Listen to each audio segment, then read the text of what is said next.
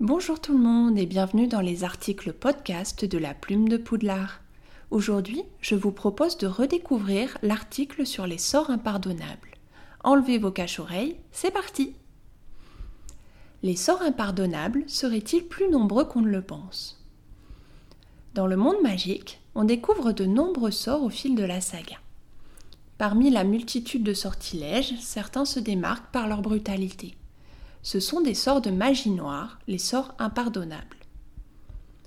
Présentés dans le quatrième tome, Harry Potter et la coupe de feu par le faux professeur Maugréfoleuil, les sorts impardonnables sont appelés ainsi car particulièrement brutaux et violents.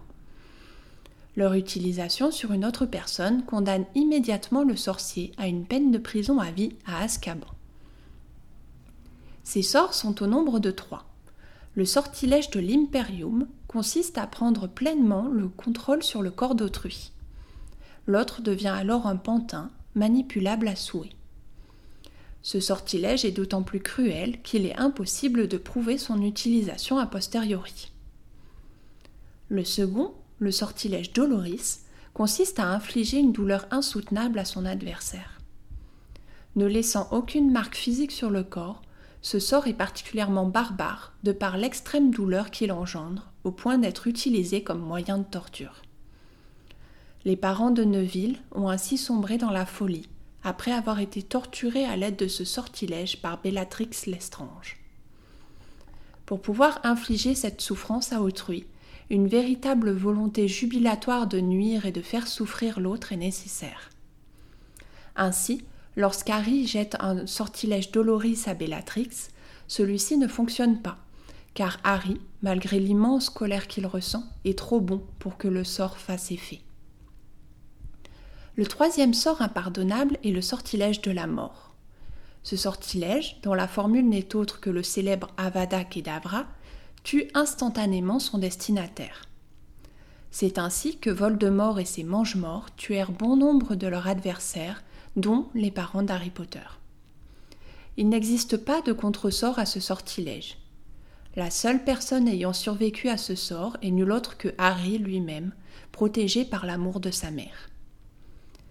Cependant, nous sommes en droit de nous demander s'il n'existerait pas d'autres sorts qui pourraient rentrer dans la catégorie des sorts impardonnables. Plusieurs sorts privent leurs victimes de leur liberté, le sortilège incarcérem, par exemple, fait apparaître des cordes afin d'attacher et d'immobiliser son adversaire. Le sortilège Lévi-Corpus, quant à lui, suspend la personne dans les airs par les chevilles. Ces sorts sont indéniablement néfastes pour leur destinataire, mais serait-ce suffisant pour les qualifier d'impardonnables? Le sortilège d'amnésie, dont la formule est oubliette, permet d'effacer la mémoire de quelqu'un. Une telle action a des conséquences directes sur le libre arbitre et l'intégrité d'une personne. Utilisé à mauvais escient, il peut être destructeur. En témoigne Lockhart qui devient fou après que son propre sort d'amnésie ne se retourne contre lui. Il en sera alors interné à vie à Sainte-Mangouste. Enfin, le sortilège de Sectum Sempra, inventé par Severus Rogue, est lui aussi particulièrement brutal. Ce sort inflige des lacérations profondes sur le corps de la personne visée, pouvant ainsi conduire à sa mort. Ces sorts, ayant un impact physique et ou psychologique fort, voire irrémédiable sur leur victime, pourraient-ils être qualifiés d'impardonnables? Et vous, que pensez-vous de cette hypothèse? On attend vos réponses en commentaire. Restez magiques